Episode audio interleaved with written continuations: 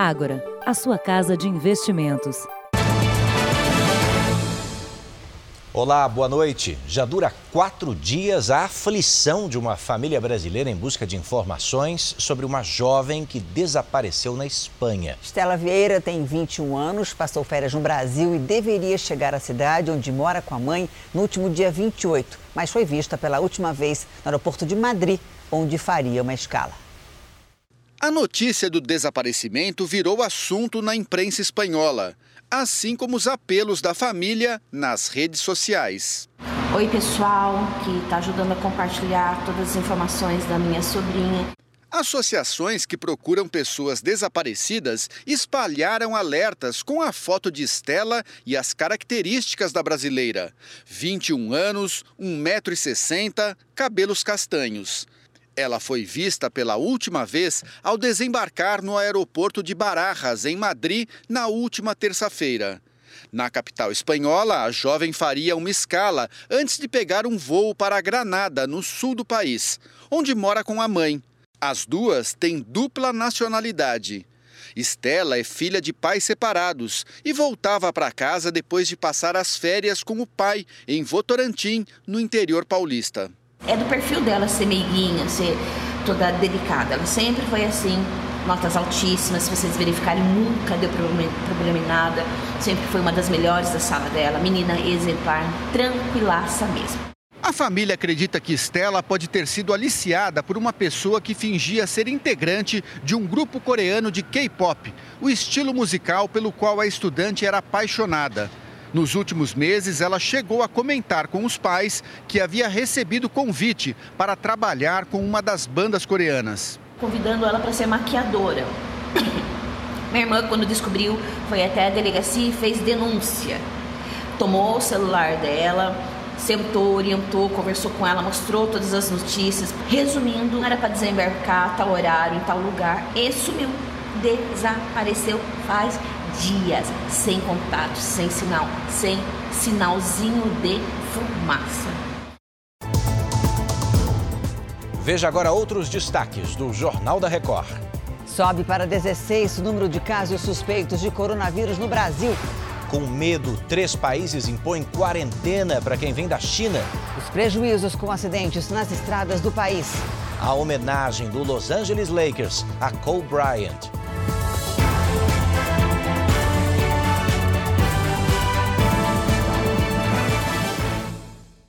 Oferecimento Agora. Investir transforma incertezas em planos. Invista com a gente.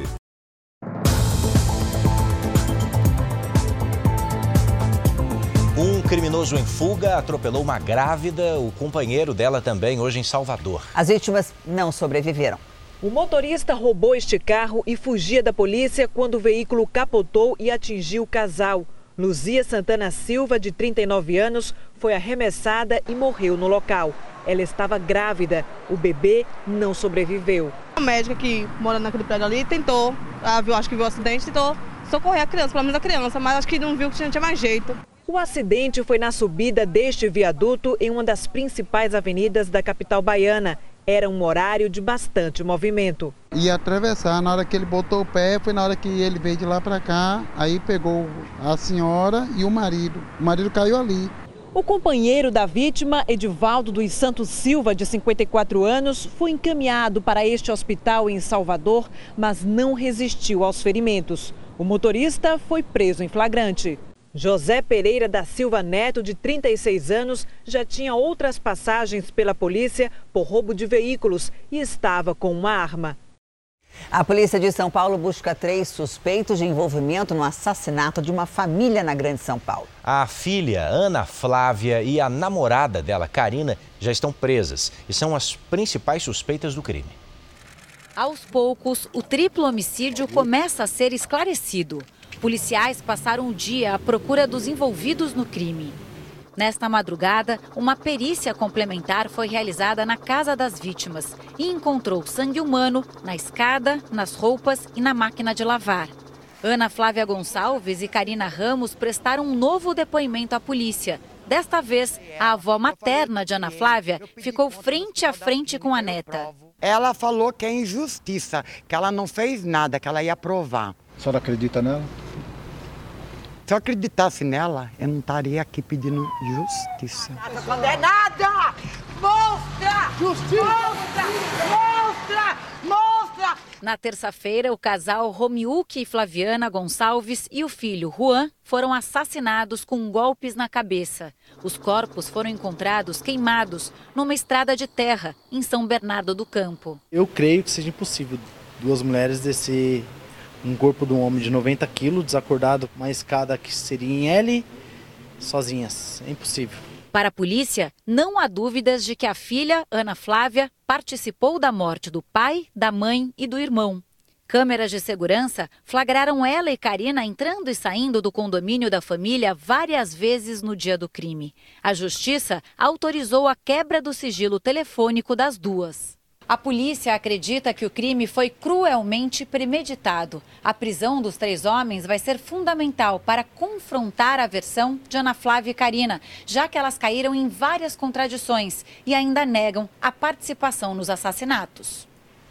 Já são mais de 300 mortes provocadas pelo coronavírus na China e pelo menos 12 mil pessoas estão infectadas em todo o mundo. Vamos a Nova York com a Heloísa Vilela. Oi, Heloísa, boa noite para você. Que medidas os Estados Unidos estão tomando para conter essa contaminação? Boa noite, Janine. Olha, a partir de amanhã, os Estados Unidos colocarão em quarentena imediata todos os estrangeiros que chegarem aqui vindos da China. Austrália e Japão tomaram a mesma medida. E o Pentágono anunciou hoje que já tem mil leitos disponíveis para abrigar as pessoas que terão que ficar isoladas por causa do vírus.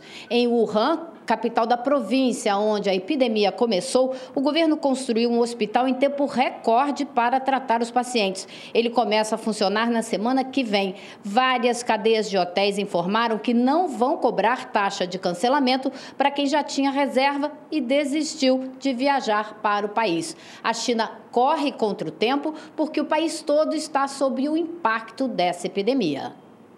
O retrato do medo. Médicos turcos protegidos dos pés à cabeça preparam cidadãos da Turquia, do Azerbaijão, da Geórgia e da Albânia para saírem de Wuhan, na China. O vírus é contagioso, passa de uma pessoa para outra. Mas uma pesquisa de um jornal de medicina americano constatou que os primeiros 400 casos da doença já mostravam como ela era perigosa e que o governo chinês minimizou o risco de uma epidemia de grandes proporções. A China insistiu até o dia 20 de janeiro que o vírus não era transmitido de uma pessoa para outra. O coronavírus já chegou a todas as províncias do país. Em Wuhan, a cidade com o maior número de casos, as ruas estão desertas. Mas a voz dos moradores se uniu à noite, cantando o hino chinês e gritando palavras de protesto. A população vive em prisão domiciliar voluntária. Ninguém sai de casa com medo de pegar a doença, que já chegou a 19 países. A Espanha registrou hoje os primeiros casos do país. Aqui nos Estados Unidos já são oito pacientes confirmados. Um morador de Boston foi a Wuhan recentemente e pegou o vírus. Aqui em Nova York, um homem foi hospitalizado hoje com suspeita de coronavírus, mas o resultado dos exames ainda não saiu. A comunidade chinesa aqui da cidade é grande e por isso muita gente tem medo. Por isso, essas cenas já estão se multiplicando na cidade. A partir de amanhã, os estrangeiros que chegarem aos Estados Unidos vindos da China serão obrigados a ficar isolados durante 14 dias antes de entrar no país. E aqui no Brasil, hein? Bom, o Ministério da Saúde atualizou o número de casos suspeitos de coronavírus. Vamos a Brasília. Clébio Cavagnoli, boa noite para você. Esse número aumentou? Boa noite, Eduardo. Janine, boa noite a todos. Aumentou sim, viu? Agora são 16 pessoas suspeitas de estarem contaminadas com coronavírus. De ontem para hoje foram detectados dois novos casos no Rio Grande do Sul, um em Santa Catarina e outro em São Paulo. O estado, aliás, concentra o maior número de suspeitas, são oito no total. Ceará e Paraná também aparecem no boletim do Ministério da Saúde, com um caso em cada região. Até o momento, não há nenhum registro confirmado aqui no Brasil. De Brasília, Clébio Cavagnoli. Obrigado, Clébio. E olha, a Petrobras suspendeu viagens de funcionários para a China, para o Japão e também Singapura por conta do avanço do coronavírus. Decidiu também repatriar empregados que se encontravam em território chinês. Essa informação surgiu hoje, neste sábado, portanto, informação da companhia. Segundo a empresa, 37 empregados da companhia que se encontravam em missão no território chinês tiveram retorno antecipado. O coronavírus provocou uma corrida às farmácias aqui no Brasil. A compra de máscaras de proteção foi tão grande que vendedores estão com dificuldades para repor o estoque. Mas atenção, especialistas alertam que neste momento, preste atenção, as máscaras não são necessárias. Os quatro casos suspeitos de coronavírus no Rio Grande do Sul levaram muitos clientes a buscar o produto na loja da Beatriz, principalmente quem viaja para fora do Brasil. Olha, ela aumentou bastante nos últimos, dá para dizer na última semana, né? Até na capital gaúcha, onde não há nenhum caso sendo investigado, a procura é grande.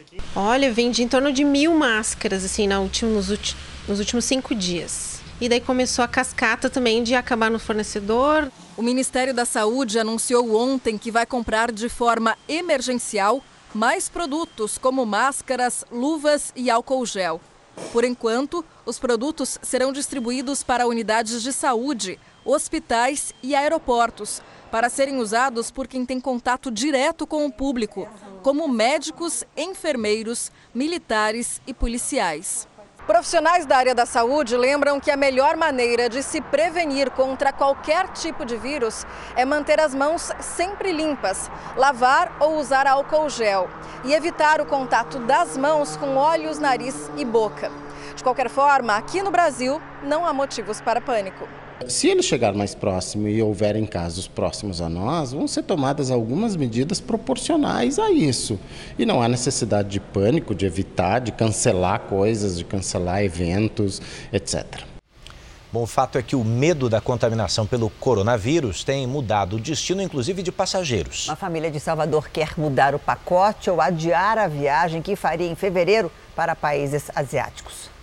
Foi um ano de planejamento e expectativa, mas as férias sonhadas com toda a família para Dubai, Singapura e Vietnã na Ásia vão ficar para depois. A gente vai tentar fazer algum tipo de modificação, talvez indo para Nova Zelândia, que é onde a minha filha está.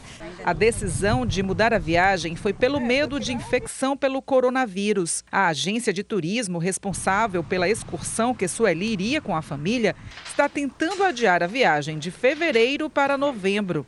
Ainda não há resposta dos fornecedores se vai haver custos extras. A gente vai começar um diálogo com os fornecedores para fazer um adiamento, porque a gente não sabe qual é a gravidade real disso. Por lei, o seguro não cobre o reembolso em situações como essa, em decorrência de uma epidemia.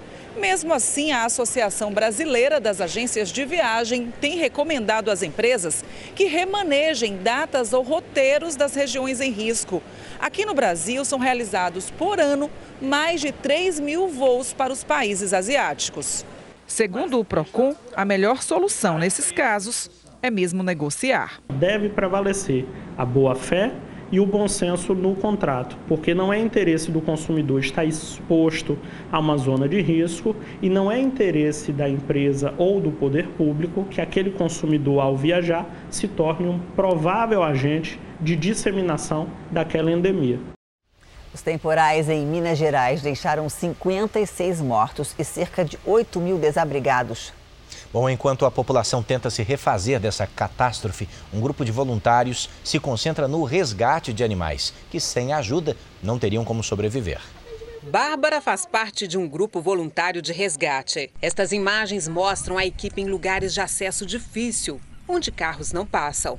É um esforço para salvar animais que ficaram para trás quando os donos saíram de casa por causa da chuva. Cães acorrentados, cavalos abandonados e até um peixe em luta pela sobrevivência fora do rio. Nós encontramos muitos animais presos dentro das casas onde as pessoas já tinham saído. Desde janeiro, quando começou a chover forte, os voluntários resgataram 46 animais domésticos em imóveis condenados na região metropolitana de Belo Horizonte.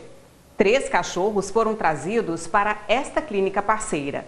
Um está em estado grave.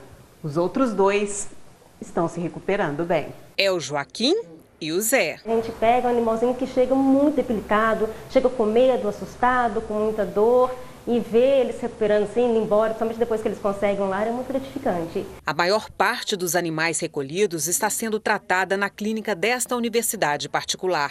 Eles chegaram muito desidratados e muitos com doença do carrapato, é, com quadros de diarreia grave. Sete voltaram para casa. Alguns esperam pelos donos, outros foram colocados para adoção. Sete veterinários e mais de 50 alunos trabalham juntos para chegar a resultados como este: mãe e filhotes saudáveis e em segurança. Trabalho fundamental dos voluntários e a previsão segue sendo de bastante chuva para Minas essa semana. Olha aqui, o governo do Distrito Federal vai ter que jogar fora próteses e materiais hospitalares que venceram.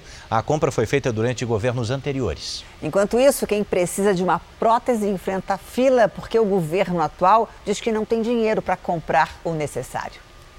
Aos 20 anos, Miriam teve de amputar as mãos e os pés. Era preciso colocar próteses, mas. Ele só fala que eu tenho que esperar.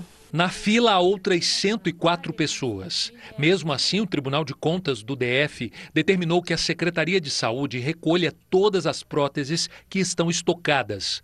O Hospital do Gama, a 36 quilômetros de Brasília, reservou uma sala para o material vencido. Nestas caixas estão as próteses para o ombro. Uma unidade custa R$ 40.900. Já aqui são as próteses para revisão de quadril, 25 mil reais cada uma. Os gastos para a compra dessas próteses e materiais hospitalares chega a quase 30 milhões de reais. Como o prazo de validade está vencido, nada do que está aqui nessa sala pode ser utilizado. Agora resta ao governo do Distrito Federal doar todo esse material às universidades do DF que tenham curso de medicina, enfermagem, fisioterapia, ou simplesmente incinerar todo o material que está aqui dentro. Existem normas da Anvisa a serem seguidas. Esse material eles foram é, venceram, é, passaram do prazo de validade, eles não podem mais ser usados. Ao todo, venceram 47 mil próteses na rede pública do Distrito Federal. Tudo comprado em governos passados, de Agnello Queiroz e Rodrigo Hollenberg, sem demanda. Quando o atual governo assumiu, todas estas próteses já não podiam mais ser utilizadas comprou-se grande quantidade, chegou toda de uma vez e aí foi distribuído para os hospitais, indistintamente. Muita covardia, né? Porque muitas pessoas precisando, eu aqui lutando, eu sei como tem, eu tenho muitas pessoas precisando. O ex-governador Agnello Queiroz afirma que não é possível se manifestar sobre fatos que envolvem dois governos depois do dele. Já a defesa de Rodrigo Hollenberg diz que seu governo cumpriu 85% das medidas consideradas necessárias pelo Tribunal de Contas para melhorar a gestão de próteses, próteses da Secretaria de Saúde. Atrasos, filas e falta de manutenção. Moradores e visitantes reclamam das embarcações que fazem a travessia entre Salvador e as ilhas da Bahia. A aglomeração junto à rampa de desembarque é por causa de um homem ferido. Na hora de sair do navio, ele ficou preso entre a embarcação e o cais e teve uma fratura grave na perna. A cena foi registrada em um dos navios que fazem a travessia de veículos e pedestres entre Salvador e a ilha de Itaparica. De lá, é possível visitar alguns dos destinos turísticos mais procurados da Bahia, como Morro de São Paulo, Itacaré e Ilhéus. Cerca de 15 mil pessoas utilizam o sistema Ferryboat e mais de 2 mil carros são transportados todos os dias durante a semana. Nos feriados e especialmente no verão, o movimento triplica e o número de reclamações também. Banheiros sujos, entendeu? O acesso, às vezes, para pessoas mais idosas é muito inclinado as escadas. As queixas chegaram ao Ministério Público Baiano. A concessionária já responde, inclusive, a duas ações. Como a concessionária ela se recusou a celebrar um termo de ajustamento de conduta, a, única opção é, foi ingressar com ação civil pública, que ainda encontra-se é, sem apreciação. A Gerba, agência que regula o serviço de transporte, registrou 200 reclamações no ano passado. Das sete embarcações que fazem a travessia, duas estão paradas. Enquanto isso, quem depende do serviço lamenta o descaso. Tenho medo. Faz medo mesmo, viu? Porque qualquer coisa ali a pessoa escorrega e, e pode cair né? dentro do mar mesmo. Então é muito perigoso. Bom, nós entramos em contato com a concessionária responsável pelas embarcações, mas não tivemos resposta.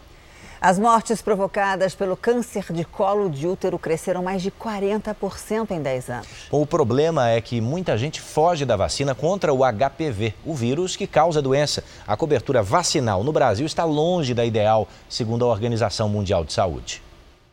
Rita seguiu à risca o calendário de vacinação da filha Maria Eduarda. Assim que fez nove anos, a menina foi imunizada contra o HPV. É importante, a gente não tem que ter medo, porque se já está para o público é porque já teve vários testes, já foi comprovada a eficácia e a necessidade, né? Então tem que aplicar. A vacina está disponível na rede pública desde 2009. O HPV é um vírus sexualmente transmissível e o principal responsável pelo câncer de colo de útero. Em 2018, foram mais de 16 mil casos no país. É muito importante que meninas a partir de 9 anos e meninos a partir de 11 anos façam a vacinação nos serviços de saúde, porque essa vacina, quanto mais precoce realizada, vai fazer uma produção melhor de anticorpos e vai proteger no momento da real exposição ao vírus.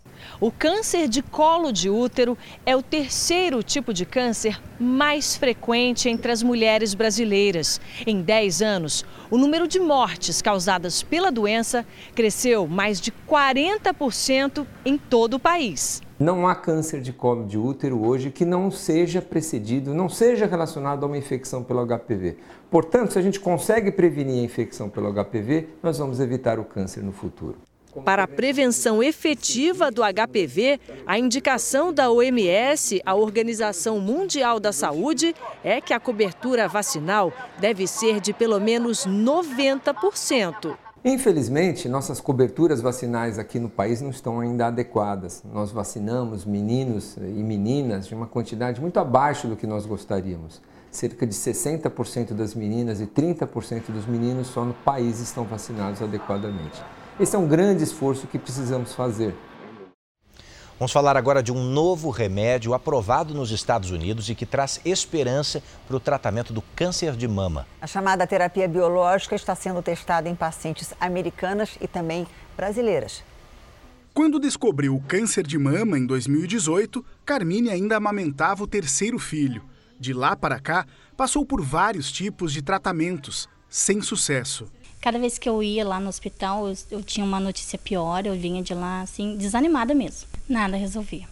E onde tinha nódulo também, na, na, muito pouco diminuía, né? Agora ela deposita todas as esperanças numa nova droga, aprovada pela agência norte-americana que controla o uso de medicamentos. O remédio foi testado em mais de 250 pessoas nos Estados Unidos. A Carmine é uma das nove brasileiras que estão sendo tratadas de forma experimental com o medicamento. E por aqui também os resultados foram animadores. Segundo os médicos, houve redução de até 60% no tamanho do tumor. Esse tipo de tratamento é um combinado de um anticorpo, quer dizer, uma, uma espécie de vacina, e dentro dessa vacina tem o quimioterápico, oito vezes mais potente que se utilizar direto como qualquer quimioterapia. Esta terapia atua direto no tumor, atingindo muito pouco as outras células do organismo.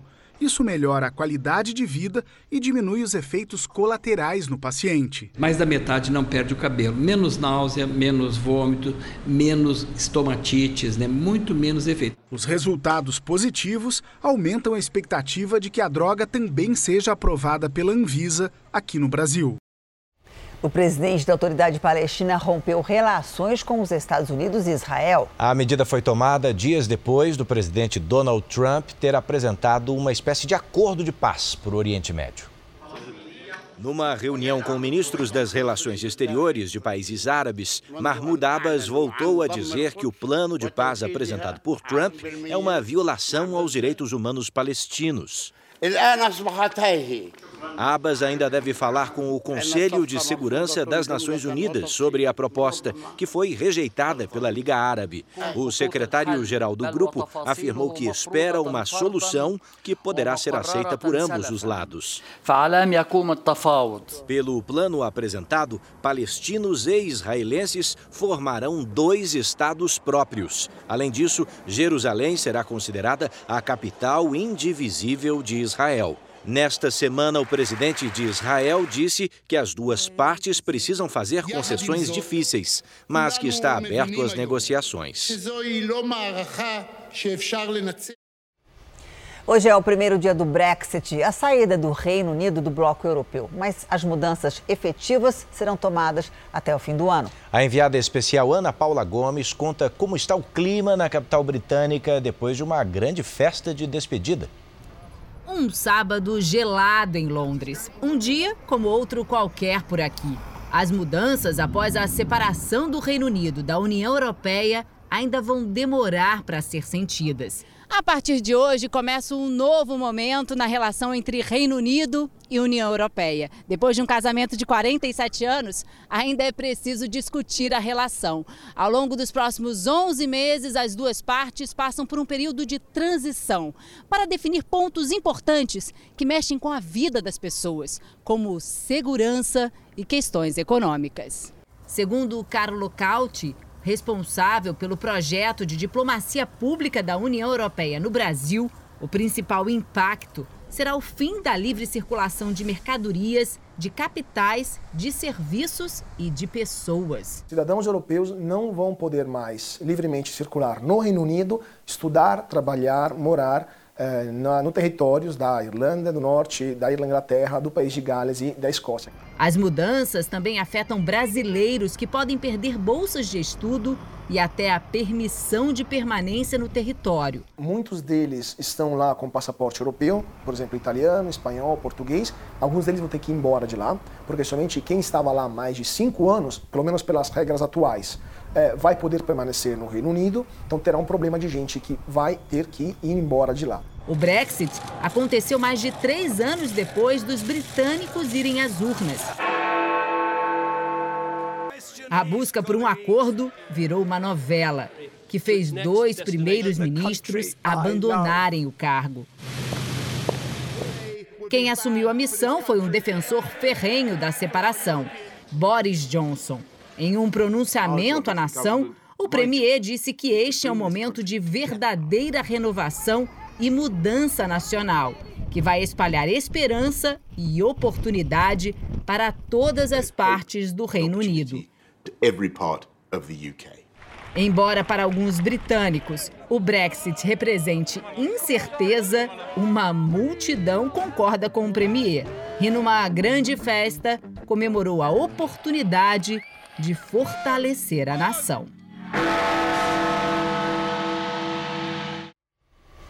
Veja agora os destaques do Domingo Espetacular. Polêmica, porque milhares de mulheres decidiram retirar os implantes de silicone. A gente conta os detalhes.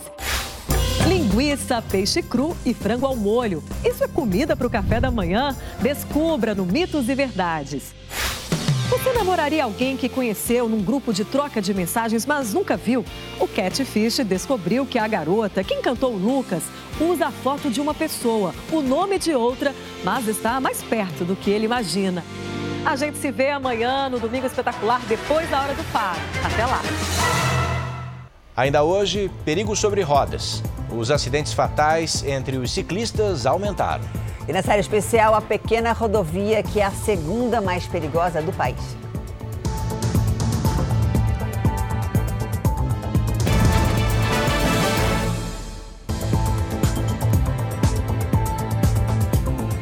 Depois de um encontro com o presidente Bolsonaro hoje, o chefe da Casa Civil, Onix Lorenzoni, afirmou que continuou no governo.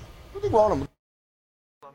A reunião com Jair Bolsonaro no Palácio da Alvorada durou pouco mais de uma hora. Na saída, o Nix Lorenzoni garantiu que continua no cargo e que recebeu tarefas do presidente.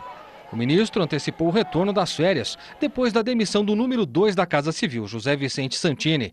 Hoje afirmou que o caso já é página virada. O presidente tomou suas decisões, eu volto a reafirmar, Jair Bolsonaro é o meu líder, a decisão que ele toma é a decisão que tem que ser acatada. Hoje nós já conversamos sobre a rotina normal, então fica tudo igual, não mudou nada. A permanência de Onyx Lorenzoni no governo chegou a ser questionada por pessoas próximas a Bolsonaro, depois que a Casa Civil perdeu funções importantes, como o programa de parceria de investimentos por ordem do próprio presidente. Auxiliares do ministro também foram demitidos. Mais cedo, o presidente recebeu a atriz Regina Duarte para um café da manhã.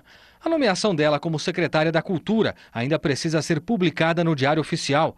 Regina recebeu o apoio do ator Carlos Vereza, que também pode integrar a pasta. A Regina Duarte é uma pessoa pacificadora, né? É, é uma pessoa com uma visão democrática da cultura e ela fará um belo trabalho, eu tenho absoluta certeza. Começa a vigorar hoje o novo salário mínimo que passa de R$ 1.039 para R$ 1.045. Segundo o Diese, esse valor serve como referência para 49 milhões de pessoas no Brasil. Falando em dinheiro, o principal desejo de quatro em cada dez brasileiros este ano é guardar dinheiro. Mas com 61 milhões de endividados no país, essa missão parece quase impossível. Né? Pois é, mas como fugir das dívidas e ter a tão sonhada liberdade financeira, hein? A nova série do Jornal da Record vai mostrar que sim, acredite, é possível. Aquela coisa boa de estar tá comprando, tá comprando e quando enche a sacola, que eu olho que sai da loja, aquele monte de sacola na mão, é um prazer imenso. Mentes que podem ser milionárias, com ampla capacidade de produzir dinheiro ou mentes descontroladas que podem levar a nossa saúde financeira à ruína, à beira da UTI. Hoje estou devendo, com o juro que eles falam, 27 mil. Dinheiro precisa de equilíbrio. Quando as suas contas estão numa montanha russa, eu digo que é emoção demais. Por mais que eu nasci na favela, meu futuro é ser milionário. Aqui no bairro, em 5 anos, dá para você comprar uma casa juntando 500 reais. Essa mudança da cabeça do jovem cria uma mudança na sociedade. Eu abri a empresa com 25, com 26 a gente fez o primeiro milhão. O segredo do sucesso ele está em três pilares da nossa vida. Um é pensar grande, o segundo pilar é o horizonte de tempo. O sucesso não acontece da noite para o dia. E o terceiro pilar do sucesso é a disciplina. Na nova série especial do Jornal da Record. A seguir, um dos maiores times de basquete do mundo presta a última homenagem ao ídolo. E na série especial, saiba qual pequena estrada é uma das mais perigosas do país.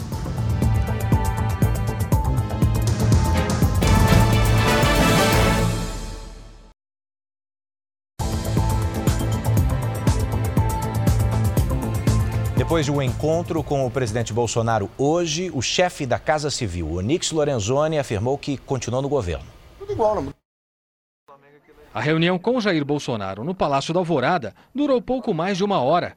Na saída, Onix Lorenzoni garantiu que continua no cargo e que recebeu tarefas do presidente. O ministro antecipou o retorno das férias depois da demissão do número 2 da Casa Civil, José Vicente Santini. Hoje afirmou que o caso já é página virada. O presidente tomou suas decisões, eu volto a reafirmar, Jair Bolsonaro é o meu líder, a decisão que ele toma é a decisão que tem que ser acatada. Hoje nós já conversamos sobre a rotina normal, então fica tudo igual, não mudou nada. A permanência de Onyx Lorenzoni no governo chegou a ser questionada por pessoas próximas a Bolsonaro, depois que a Casa Civil perdeu funções importantes, como o programa de parceria de investimentos por ordem do próprio presidente. Auxiliares do ministro também foram demitidos. Mais cedo, o presidente recebeu a atriz Regina Duarte para um café da manhã. A nomeação dela como secretária da Cultura ainda precisa ser publicada no Diário Oficial. Regina recebeu o apoio do ator Carlos Vereza, que também pode integrar a pasta. A Regina Duarte é uma pessoa pacificadora, né? É, é uma pessoa com uma visão democrática da cultura e ela fará um belo trabalho, eu tenho absoluta certeza. Começa a vigorar hoje o novo salário mínimo que passa de R$ 1.039 para R$ 1.045. Segundo o Diese, esse valor serve como referência para 49 milhões de pessoas no Brasil. Falando em dinheiro, o principal desejo de quatro em cada dez brasileiros este ano é guardar dinheiro. Mas com 61 milhões de endividados no país, essa missão parece quase impossível. Né? Pois é, mas como fugir das dívidas e ter a tão sonhada liberdade financeira, hein? A nova série do Jornal da Record vai mostrar que sim, acredite, é possível.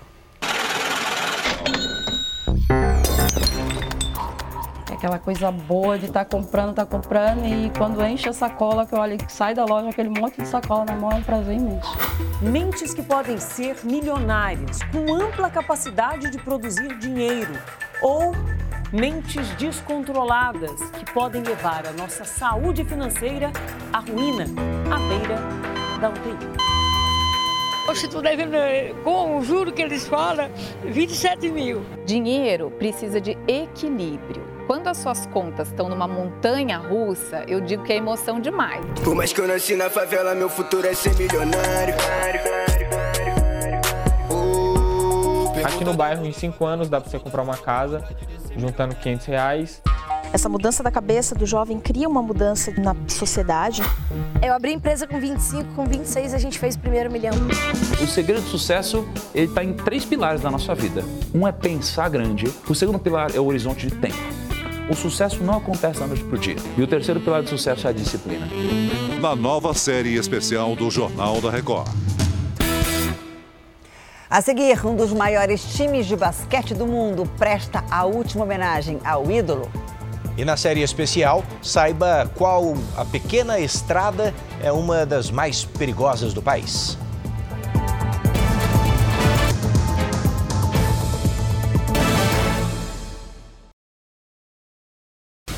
Grandes estreias, conteúdo diferenciado, programação para toda a família. Neste domingo, você vai conhecer as novidades da Record TV para 2020 no Domingo Espetacular. Não perca! A biomedicina é uma área que atua entre a biologia e a medicina. E no meu trabalho, eu estudo as doenças para melhorar as formas de combatê-las. Uma dessas doenças, apesar de ser muito comum, ainda é um tabu: as hemorroidas. Foram analisados diversos tratamentos e descobriram que a fórmula de Proctan possui uma combinação de quatro ativos que proporcionam ação analgésica, anti-inflamatória, antisséptica e cicatrizante. Proctan, quem pesquisa escolhe. Novo Clearman acaba de vez com a caspa. Aqui estão minhas medalhas de prata, ouro e bronze. Eu poderia estar em casa, cochilando. Não, eu não aceitei isso. Eu me sinto uma jovem. A dona Terezinha tem 75 anos. A primeira vez que ela competiu, ela já quebrou um recorde com a medalha de ouro. Eu sou Terezinha Amaral, nadadora e competidora. Eu sou a Universal.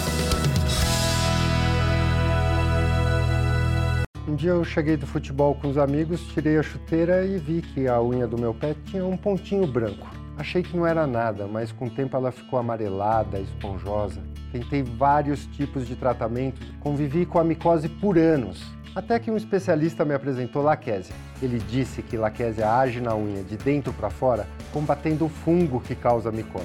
Usei laquésia e dei um chute para lá na micose. Laquésia, o especialista no cuidado das unhas. No meio de tanto ônibus, metrô e trânsito, a minha pele leva a poluição para casa. Mas a Sepsia me ajudou muito com sabonete carvão detox. Já nos primeiros dias senti que tirava mesmo a oleosidade e a poluição que estava acumulada. E agora a pele fica limpinha e com oleosidade controlada todo dia. A Sepsia faz mais pela sua pele. A biomedicina é uma área que atua entre a biologia e a medicina. E no meu trabalho, eu estudo as doenças para melhorar as formas de combatê-las. Uma dessas doenças, apesar de ser muito comum, ainda é um tabu: as hemorroidas. Foram analisados diversos tratamentos e descobriram que a fórmula de Proctan possui uma combinação de quatro ativos que proporcionam ação analgésica, anti-inflamatória, antisséptica e cicatrizante. Proctan, quem pesquisa escolhe. Atenção, só amanhã são mais de um milhão de peças por apenas R$ 9,99 cada. Lençol casal, porta travesseiro, toalha de banho e tapete náutico por apenas R$ 9,99. Veste casa, preço de atacado todo dia. A minha pele sempre foi muito oleosa, cheia de cravos. A Sepsia me ajudou muito com sabonete esfoliante. Já dá pra ver a diferença, não dá? Eu senti que tem bem menos cravos, a pele tá lisa, sequinha, mas ó, não tá ressecada. A Sepsia faz mais pela sua pele. Laquésia em Histórias da Vida Real. Oi, filha. Lembra que você falou que sua unha estava fraca e quebrando muito? Descobri esse produto. Passei na farmácia aqui perto do trabalho e tô levando. Conheça a Laquésia Fortalecedor de Unhas. Uma loção em forma de esmalte com nanotecnologia e óleos essenciais. Sua fórmula penetra nas camadas das unhas, fortalecendo e estimulando o crescimento das unhas. Mãe, funcionou super bem. Obrigada. Experimente Laquésia Fortalecedor de Unhas.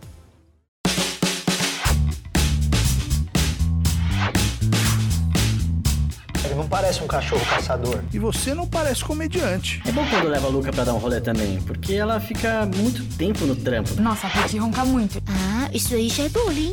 Se ela fosse gente, pode ser que ela fosse uma hipocondríaca. Ai, minha lombar. O Oz é um bebezão. Mami.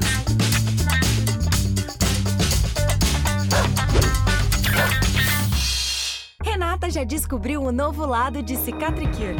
Um lado com menos marcas. O tempo deixa marcas, mas com Cicatricure, com o passar do tempo, podemos diminuí-las. Eu tinha uma cicatriz aqui.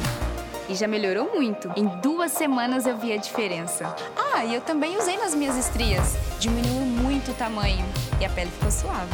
Cicatricure Gel une os três benefícios que todas queremos. Reduz tamanho, melhora a textura e a coloração das cicatrizes e estrias. No lado de Cicatricure, vemos resultados. Poderosa sofre um terrível ataque. Fica quietinho que você vai ter que melhorar esse cara boca. Tobias coloca em risco a vida do próprio pai. Ele não vai colocar a mão nesse rim que ele tanto deseja, não vai. Leandro! Você tá roubando o dinheiro da sua irmã! Antônio Júnior paga um preço muito alto. Você junta as suas tralhas e sai dessa casa, meu filho. E Miguel vai em busca da verdade. Por que, que você tentou matar a Poderosa? Daqui a pouco, não perca. Me diz, tem alguém por trás de você, não tem? Fala. Você vai ver os melhores momentos da semana. Ai, que ótimo! Amor sem igual.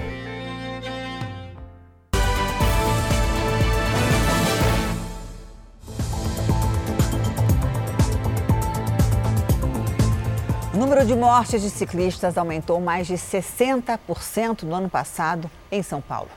Para especialistas, faltam faixas exclusivas, fiscalização, mas principalmente educação de motoristas e ciclistas. Já faz 10 anos que o professor Jamal usa a bicicleta para ir a todo lugar.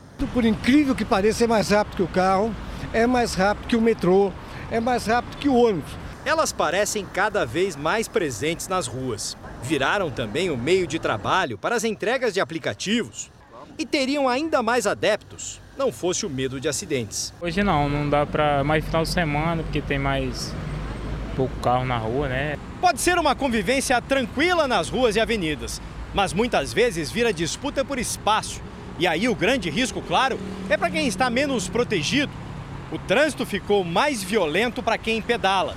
Nos últimos cinco anos, foi em 2019 que houve mais mortes de ciclistas em São Paulo. Em todo o estado foram 404 vítimas. Só na capital paulista morreram 36 ciclistas, um aumento de 63% na comparação com o ano passado.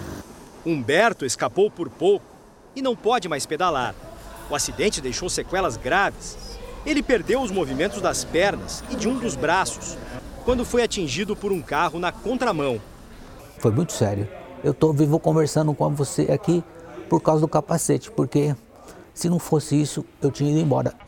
Para este especialista, o problema em São Paulo está principalmente na periferia, onde as pessoas que usam bicicletas estão mais expostas aos acidentes. Não há ciclovias, é nesses lugares onde o, o, trânsito, a velocidade e o trânsito motorizado é mais violento, é nesses lugares em que os, os agentes da CET e a fiscalização praticamente não acontecem. Mas mesmo em regiões mais centrais, o caminho de quem pedala também não é fácil. É o que o Daniel mostra com uma câmera na bike.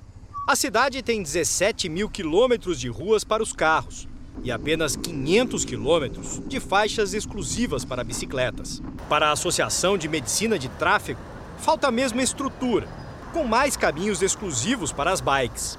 E é também uma questão de comportamento de quem dirige e de quem pedala. Precisamos de ciclovias, né, para que as ciclovias sejam um meio de transporte, mas em partes planas, né, e bem construídas e bem estruturadas. Uma família do Rio de Janeiro busca ajuda para o tratamento do filho. O menino de cinco meses tem uma doença rara e precisa de um remédio que custa, acredite, 9 milhões de reais. Estamos falando de uma dose só, né? Parece brincadeira, né? Mas esse é o valor, sim, 9 milhões de reais. E esse medicamento tão caro impede o avanço da atrofia muscular espinhal com a ajuda de um vírus que carrega genes saudáveis.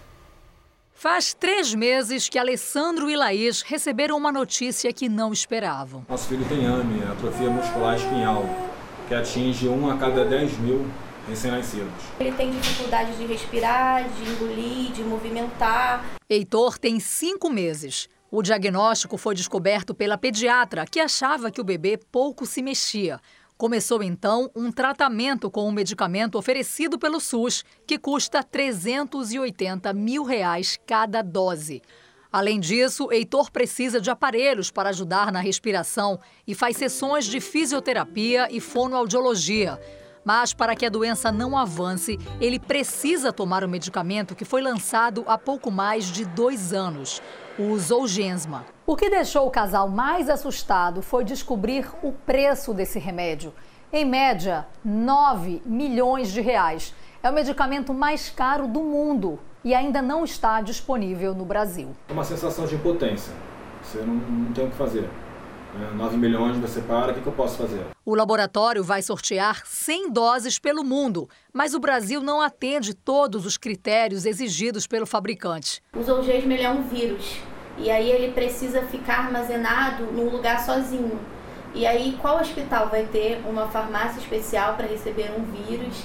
O chefe do Departamento de Medicamentos da Fiocruz considera o valor do remédio abusivo e fora da realidade do Sistema Único de Saúde brasileiro. Esses produtos com esses preços que muitas vezes são extorsivos. Isso mostra, por um lado, a voracidade da indústria farmacêutica, a necessidade que eles têm de recuperar rapidamente o que têm investido em pesquisa, em propaganda, em marketing, outras coisas, e a necessidade deles de fixar uma determinada marca para ser utilizada no mundo inteiro. Por mais que talvez ele ande numa cadeira de roda, que ele esteja aqui com a gente, que ele faça passeios, que ele aprenda a estudar, né? que ele estude, que ele conheça pessoas, que ele conheça lugares.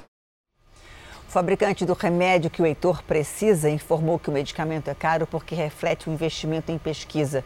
Informou também que, por ser um remédio de dose única, ele acaba saindo mais barato que o medicamento de uso contínuo que o paciente precisa tomar durante toda a vida. Bom, mas o fato é que medicamentos muito caros, que nem sempre estão disponíveis na rede pública, tornam ainda mais difícil a vida de quem precisa de tratamento. A partir daí, uma psicóloga mineira teve a ideia de criar uma rede de compartilhamento de remédios. Olha que ideia boa, que às vezes sobram em casa, na casa de todo mundo. A iniciativa já ajudou mais de 100 pessoas em todo o Brasil.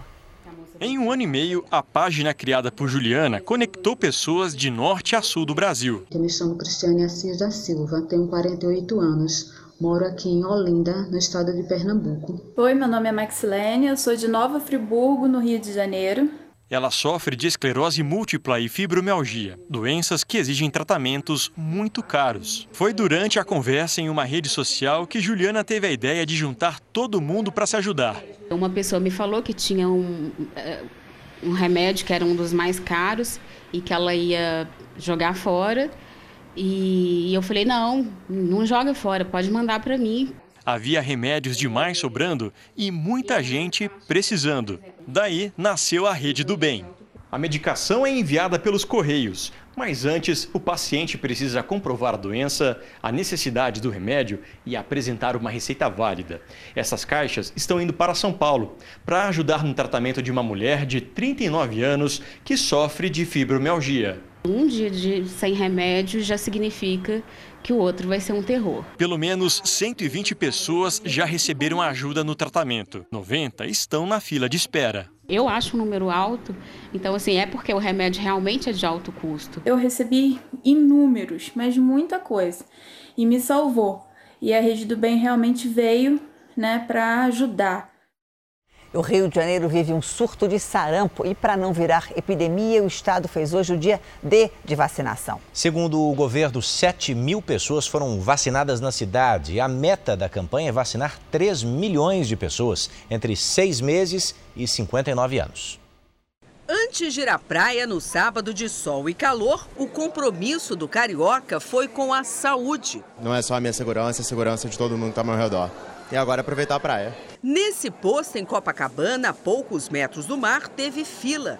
Luiz Cláudio não lembra se na infância tomou as duas doses do sarampo. Na dúvida, preferiu se vacinar. Prevenir é melhor do que remediar, né? Não, tem, não resta dúvida. Laélio e Luiz Cláudio fazem parte da população alvo da campanha de vacinação contra o sarampo. Jovens e adultos com idade entre 18 e 49 anos. É uma faixa etária que não só é mais difícil da gente captar para vacinar, como é uma faixa em que a doença tem é, mais chance de se transmitir. A mobilização aqui no Rio se justifica pelo aumento do número de casos de sarampo. Só no mês de janeiro, 89 pessoas foram diagnosticadas com a doença, um terço do registrado em todo o ano passado. As autoridades querem evitar uma epidemia e a única forma de prevenção é a vacina. O sarampo é transmitido por meio da fala, da tosse e do espirro. Os principais sintomas são mal-estar, febre e manchas vermelhas que aparecem no rosto e vão descendo por todo o corpo. A doença é altamente contagiosa e pode levar à morte. Angélica veio com toda a família e, pelo jeito, nem foi difícil convencer o marido e as crianças a deixar a praia para depois. Doeu? Nada, só um, como ele fala, um mosquitinho. O exemplo dos pais foi um incentivo para o Benício de 8 anos. Por que, que é importante tomar vacina? Para a gente não pegar o vírus. Esse monte de doença que está retornando é pela falta de consciência das pessoas de realmente se imunizar, né? Bora vacinar. Vamos agora até Goiás, onde uma lei está obrigando bares e casas noturnas a oferecer mais segurança às mulheres. É uma forma de combater a violência e o assédio, muitas vezes sofrido pelas mulheres nesse tipo de estabelecimento. Sair com os amigos para se divertir, comer alguma coisa, tomar um drink e escutar música. Para muitas mulheres, esses momentos viram um problema. É constrangedor, é muito ruim, é horrível. Porque às vezes a gente está num ambiente para se divertir, destressar, descontrair, aí chega uma pessoa para tirar a paz da gente, é muito chato. Em Goiás, já está em vigor uma lei que obriga bares, restaurantes e casas noturnas a adotar medidas de auxílio às mulheres que se sintam em situação de risco. A ideia partiu de um grupo de advogadas. O garçom automaticamente vai entender e vai chamar um, um carro de aplicativo, ou te levar até o táxi, ou uh, vai te ficar ali perto ao seu mesmo em situações mais extremas, vai chamar a polícia. A lei está em prática e já foi útil em situações em que o homem estava alterado. O garçom é treinado para poder. Primeiro ele conversa, faz uma abordagem que, que a mulher não pode ser coagida, né? E, e, se persistir, a gente encerra a conta. Em último caso, a gente aciona o 190, que é a polícia. Aqui neste bar, a estratégia foi criar um código secreto. A senha é o nome de um drink que não existe no cardápio. Mas a cliente só ficará sabendo qual é o nome se for ao banheiro feminino, onde terá a informação. Se ela pedir essa bebida, o garçom saberá que algo está errado e tomará as providências. A ideia foi aprovada pelas frequentadoras. É fundamental que todos os bares e restaurantes abracem essa causa para que nós, mulheres, possamos nos sentir não só mais seguras, mas ter como é um mecanismo de fuga, né? O que fazer quando uma coisa assim acontecer. Um dos maiores congressos de odontologia do mundo acontece em São Paulo e traz técnicas inovadoras como a da odontologia digital. Esqueça aquele consultório tradicional. Aqui é a era da alta tecnologia. A broca com ponta de diamante vibra em altíssima frequência. Na prática, reduz o desconforto e alivia dores, além de aumentar a precisão. Esse aparelho pode detectar a presença de cáries e ainda dispensa moldes usados para fabricar próteses. O Congresso Internacional de Odontologia de São Paulo, um dos maiores do mundo, traz novidades como análises em três dimensões, procedimentos mais ágeis e menos invasivos. É a odontologia digital, um conceito que faz o Brasil ser reconhecido internacionalmente. Nós é, fazemos muito mais rápido, muito mais eficiente, com mais precisão é, é, é, vamos dizer assim, é isso que a tecnologia dá para a gente. Num país como o nosso, essas tantas inovações têm ainda um outro desafio: chegar a um número maior de pessoas. Segundo o Conselho Federal de Odontologia, 20 milhões de brasileiros nunca foram a um dentista. E o que os especialistas acreditam é que a tecnologia pode reduzir essa distância e fazer da saúde bucal uma rotina para muita gente. Se eles voltassem, principalmente os gestores públicos da área da saúde, né, voltasse para a odontologia na prevenção, na atenção básica, que é baratíssima, é o que tem de mais barato. Né? Nós não teríamos tanto problema como nós temos hoje na saúde bucal. Por muito tempo, a Vivi não sorria. Era agredida dentro de casa pelo marido e perdeu parte dos dentes. Mas um projeto de dentistas voluntários ofereceu a ela o tratamento que jamais poderia pagar. É muito bom sorrir de novo. Um estudo revela o impacto da imigração da Venezuela para o Brasil.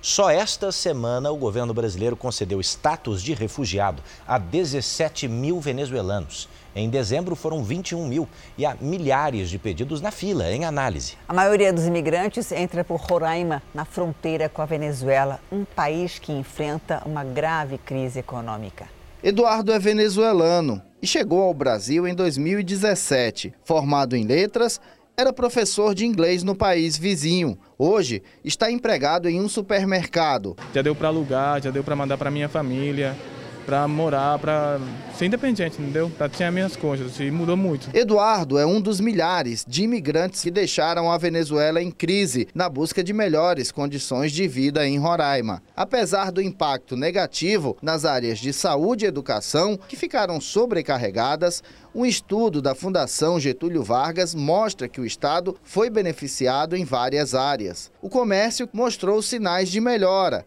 após a chegada dos venezuelanos. Agricultura teve um aumento na área plantada, principalmente de soja e arroz, com a oferta de mão de obra. Porém, não foi constatada uma redução nos salários. Não existe uma tendência diferencial em Roraima comparado com outros estados.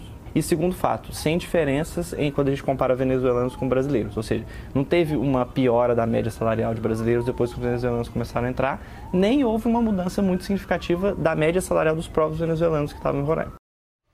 Jacarés são vistos cada vez com mais frequência pelas ruas da zona oeste do Rio. Imagina se deparar com um assim. Sabe que o crescimento imobiliário tem contribuído para isso?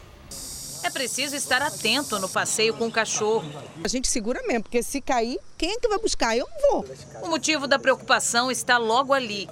Os jacarés tomam conta do canal das taxas em Jacarepaguá.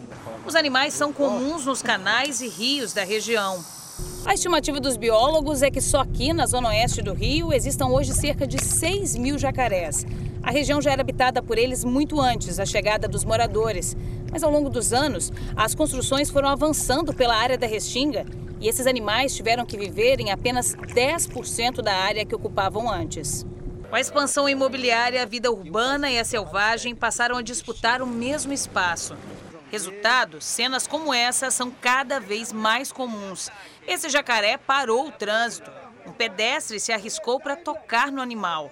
Esse outro apareceu em um quiosque na praia e foi resgatado pelos bombeiros. Até mesmo no bueiro eles aparecem. Esse precisou de ajuda para não ficar preso no esgoto. Há 20 anos, esse biólogo estuda o comportamento dos jacarés. Ele acredita que a conscientização ambiental é o caminho para uma convivência pacífica na cidade. Associar o planejamento de você construir as áreas urbanas e manter uma característica vegetal é, ainda pertinente a, ou com o um mínimo de subsídio para manter a biodiversidade é fundamental. Quem vive por aqui já aprendeu. É preciso respeito. A gente que está invadindo o espaço deles, né? É, a terra deles estavam aqui primeiro. É por aí. E aí, mandioca, macaxeira, aipim, você prefere chamar como? Na minha terra é aipim. Aipim, né? o nome varia de acordo com a região, mas a raiz é mesmo queridinha aqui no Brasil. Dela é produzida a farinha, que no norte do país não pode faltar na mesa de muita gente. No Pará, o maior produtor nacional tem empresário apostando na mandioca, ou aipim, ou macaxeira, de forma de farofa e com sabor diferente. É um dos produtos mais vendidos nas feiras do Brasil. Por dia nós chega a vender até 100 quilos. Isso só você? Isso, só que nós temos uma freguesia muito boa. E as opções são várias. Parece tudo igual, mas é tudo diferente. Tem a d'água, tem a de a lavada, que é a tirada da goma, e tem a de macaxeira que é especial. Aqui na casa da Dona Maria, a farinha é unanimidade e serve de acompanhamento para todos os pratos. É consumida inclusive misturada ao café, um costume que ela herdou dos pais e repassou aos filhos. A paixão é tanta que a própria aposentada era quem produzia a iguaria para toda a família. Se tem uma maniçoba, tem que ter farinha. Se tem um, um peixe, tem que ter farinha, principalmente o peixe, né? O peixe, então a farinha não pode faltar. Eu como farinha, meus filhos comem farinha, meus sobrinhos comem farinha e ninguém pode deixar esta farinha de mão. A mandioca é uma raiz tipicamente brasileira que os índios já consumiam muito antes da chegada dos portugueses por aqui. Até hoje é sucesso de norte a sul do país. Macaxeira no Nordeste ou aipim, como também é conhecida no Sudeste, a mandioca possui dois carboidratos, que juntos fazem a liberação mais lenta de glicose para o corpo. Além disso, possui vitaminas A, B1, B2 e C. O Pará é o estado que mais produz mandioca em todo o Brasil e a maior parte dessa produção é destinada diretamente para fazer farinha, que é muito consumida aqui e também abastece vários mercados pelo país. Mas além da forma in natura, o consumidor já começa a encontrar também a forma de farofa, só que com alguns diferenciais, o sabor tipicamente paraense, como por exemplo aqui, ó, a farofa de jambu. Ou então que tal a farofa de castanha do Pará? A ideia foi desta chefe de cozinha. São seis sabores diferentes, a produção no início não chegava a 100 quilos por mês. Hoje são 10 toneladas. A gente começou a vender só no Pará. A aceitação foi tão boa que agora a gente está vendendo para vários estados do país. Um mercado promissor que empolga quem apostou na ideia. Hoje a farinha movimenta em torno de um bilhão de reais por ano no estado do Pará. A agregação de valor é importante e esse rendimento certamente vai também para o produtor. Então é um ganho além disso, de produtividade e de rendimento. O Parque das Esculturas, um dos principais cartões postais do Recife, está abandonado. Obras do artista Francisco Brenan sofrem com vandalismo e com a falta de segurança no local. São obras que se destacam mesmo de longe. Peças gigantescas que retratam a arte criativa de seu criador, o artista plástico pernambucano Francisco Brenan, que morreu no final do ano passado. Erguido num braço de mar cercado pelo oceano, o Parque das Esculturas, criado em 2000 em comemoração aos 500 anos de descobrimento do Brasil, está abandonado. É fácil constatar isso. Estava muito entusiasmado aqui para conhecer, né, essa parte aqui. De repente a gente se depara com esse abandono, né, estátuas quebradas, piso irregular, uh, não tem segurança. Muitas obras foram roubadas outras danificadas. Parte do piso já não existe mais.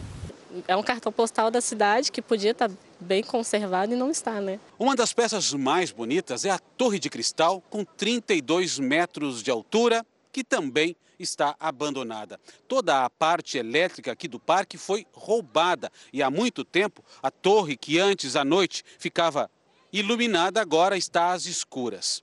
Falta segurança no local, que virou ponto de assaltos durante a noite. O grupo de amigos que veio de São Paulo se surpreendeu com o que encontrou. Já tinha ouvido falar, vim especificamente para o Centro Velho para conhecer as, as esculturas uhum. e acho muito bonita, é tudo muito legal que tem aqui, mas está precisando de uma revitalização. De acordo com a Secretaria de Turismo do Recife, um estudo de requalificação do parque está em análise, mas sem data para o início. A Polícia Militar diz que faz rondas constantes. Não encontramos viaturas nem policiais circulando pelo local. O medo de assaltos afasta as pessoas. Esta é a segunda vez que Olívio, do interior paulista, visita o parque. Não esconde a decepção. Eu quando vim aqui pela primeira vez, eu observei com tanto carinho, tirei todas as fotos lindas, maravilhosas, e hoje eu percebo que as fotos elas estão mais tristes em relação à falta de cuidado, e eu acho que ele não merecia esse descaso. Florianópolis. Vamos para lá? Florianópolis, uma das principais cidades turísticas do Brasil, criou uma nova regra para a ocupação da faixa de areia nas praias. A ideia é garantir o espaço dos banhistas. A ocupação desordenada da faixa de areia está na mira da prefeitura. Eu acho que quando você tem regras é mais fácil de você disciplinar o povo. As novas normas já entraram em vigor e valem até o dia 15 de abril. Bares, restaurantes, hotéis e pousadas não poderão cobrar pelo uso de mesas, cadeiras e guarda-sóis. Reservas e cobranças de consumação também estão proibidas. O decreto cria uma série de regras para disciplinar a ocupação da faixa de areia. A intenção é evitar aglomerações e a concentração de mesas e cadeiras, que muitas vezes tiram espaço dos banhistas. Os estabelecimentos só podem ocupar metade da faixa de areia, considerando a linha da maré mais alta. Na Barra da Lagoa, nem todos seguem as novas regras. Sim, estou fora da regra, mas fazer o quê? O pessoal pede, vou colocando. Eles não trazem cadeiras, não trazem nada, querem ser bem atendidos, né? Os bares e restaurantes também ficam responsáveis pela limpeza da área no final do dia. A fiscalização será rigorosa. Serão apreendidas as mesmas cadeiras que estiverem irregulares, isso não é devolvido e, com, e o estabelecimento concorre a uma multa que pode variar de mil a dez mil reais. Duas pessoas morreram e outras duas ficaram feridas num tiroteio no estado americano da Flórida. Entre os mortos está um adolescente. Segundo a polícia, foram 13 tiros depois de um funeral que acontecia numa igreja. Ninguém foi preso. As investigações estão em andamento. Autoridades chinesas confirmaram um novo surto de gripe aviária no país. A doença foi registrada na província de Wuhan Hunan, perdão, mesma região com foco do coronavírus. O H5N1 é mais comum em aves e pode ser transmitido dos animais para os humanos. O governo ainda não confirmou se pessoas foram infectadas. Mais de 17 mil frangos vão ser sacrificados para tentar conter o vírus. A emoção tomou conta do ginásio do Los Angeles Lakers no primeiro jogo da equipe depois da morte de Kobe Bryant. Milhares de fãs e torcedores ficaram do lado de fora do Staples Center. Quem conseguiu entrar ganhou uma camiseta com os números usados por Kobe pelo Lakers. Antes do jogo, as luzes se apagaram e a torcida gritou MVP, as iniciais do jogador mais valioso em inglês. Os nomes das nove vítimas do acidente com o helicóptero foram exibidos no telão e o ginásio fez 24,2 segundos de silêncio em referência às camisas de Kobe e da filha. LeBron James, o principal nome da NBA hoje e amigo de Kobe Bryant, fez um discurso emocionado e reforçou que o ídolo jamais será esquecido. Not forgotten. Live on, brother.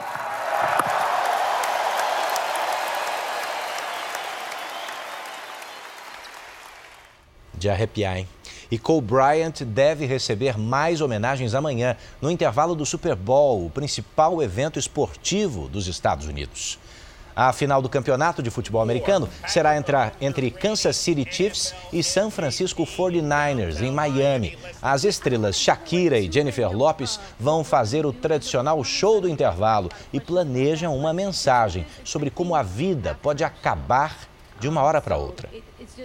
Aqui no Brasil, hoje teve a reapresentação do Gabigol no Flamengo. O clube pagou mais de 78 milhões de reais pelo jogador. Gabigol apareceu sem o cabelo loiro, disse que estava com saudades e que está fisicamente pronto para jogar. Ele foi homenageado com camisas que lembram marcas importantes da última temporada. 9 o número de gols pela Libertadores e 25 pelo Campeonato Brasileiro. A estreia de Gabigol em 2020 ainda não está definida. Bom, lá fora, o Real Madrid venceu o clássico contra o rival Atlético e aumentou a vantagem na liderança do campeonato espanhol. No Santiago Bernabéu, o brasileiro Vinícius Júnior saiu do banco e iniciou a jogada do gol. Ele tocou para o francês Mendy, que cruzou para outro francês, Benzema, garantir a vitória do Real Madrid. Na Inglaterra, o Liverpool venceu o vigésimo jogo seguido e chegou a 42 partidas sem perder. O brasileiro Firmino tocou para Chamberlain abrir o placar contra o Southampton. Outro passe de Firmino, dessa vez para Anderson ampliar. O egípcio Salah fez o terceiro. E completou a goleada após mais uma assistência de Firmino, a terceira dele no jogo. O Liverpool chegou aos 73 pontos de 75 possíveis no campeonato inglês. Os acidentes nas rodovias brasileiras geram prejuízo de quase 10 bilhões de reais por ano, segundo a Confederação Nacional dos Transportes. Mesmo quando não há curvas pelo caminho, há retas quase sem fim que desafiam os motoristas. É o caso da região centro-oeste, por onde trafega grande parte da safra agrícola do país.